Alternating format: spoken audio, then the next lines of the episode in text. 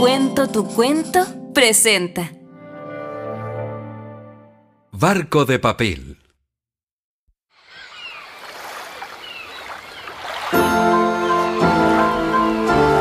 Apenas apoyaron el barquito de papel sobre la espuma que traía la pequeña ola que cubría como una alfombra la arena de la playita, Camila y Felipe se asombraron abriendo sus ojos y llevando sus pequeñas manos a su boca gritaron a la par.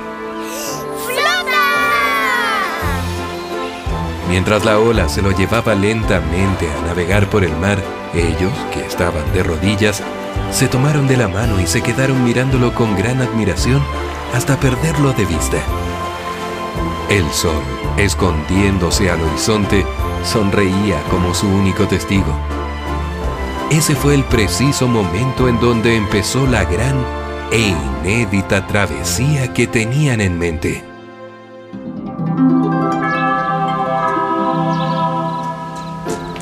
Volvieron corriendo a sus casas a los gritos, planificando y convenciéndose de que el sueño de ambos era posible.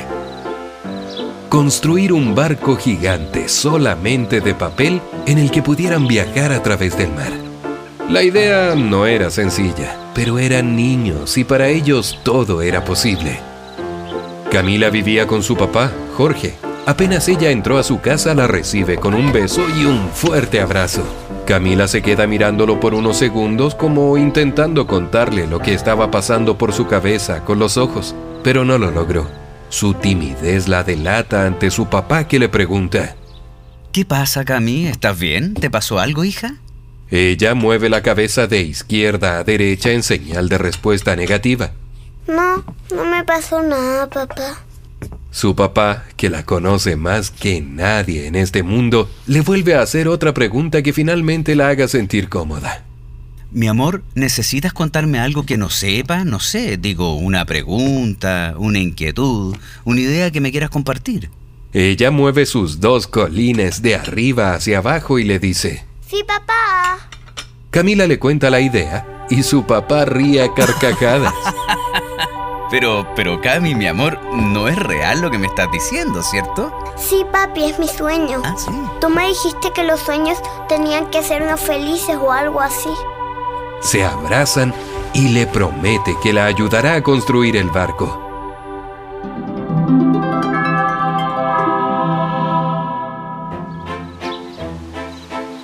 Al día siguiente su papá fue a la casa de Felipe, quien vivía con su mamá. Al cabo de un rato de conversación, Silvia le dice a Jorge, Sí, sí me contó, pero es una locura.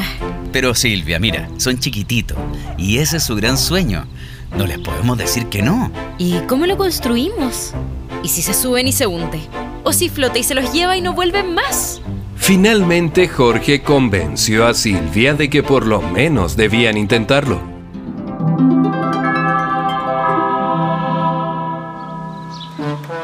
Papá Jorge pasaba largas horas en su taller que estaba al final del patio de su casa.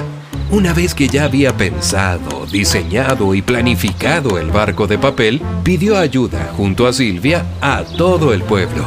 Algunos colaboraban con materiales de papel, cartones, sábanas para construir las velas, tijeras y pegamentos. Felipe y Camila eran de los más esforzados. Cortaban, pegaban, pintaban y dibujaban sobre los papeles.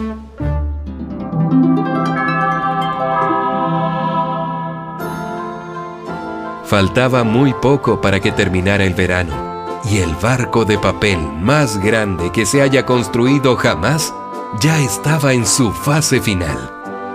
Cuando de repente, un trueno muy fuerte, seguido de un relámpago, hacen remecer la casa y toda la estructura del barco, que por esos días ya se encontraba en el patio, a la intemperie.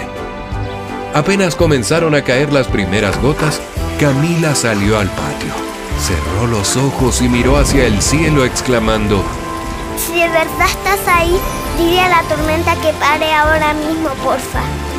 Increíblemente, la tormenta se detuvo. Gracias.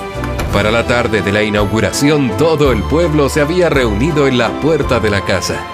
Papá Jorge tomaba un megáfono emocionado y les decía, Querido Queridos vecinos, queridas vecinas, familiares, amigos, conocidos, gracias por tanto cariño y esfuerzo. Hemos construido el sueño de Camila y Felipe. Y no hay nada más lindo en el mundo que cumplir los sueños. La gente aplaudía emocionada. Muchas gracias. Pero como nada es fácil en la vida, les tengo que decir que no hemos conseguido una grúa o un camión para moverlo. Así que les pido que me ayuden a llevarlo hasta el mar. Inmediatamente todos rodearon el barco, lo levantaron y lo llevaron en sus andas a pie hasta la playa, dejándolo justo sobre las olas del mar. Ayudaron a subir a papá Jorge, a mamá Silvia y por supuesto a Camila y Felipe.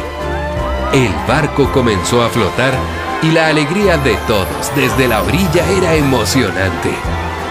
El sol se escondía en el ocaso y sonreía otra vez por la gran hazaña, exactamente igual a aquella tarde donde había empezado todo.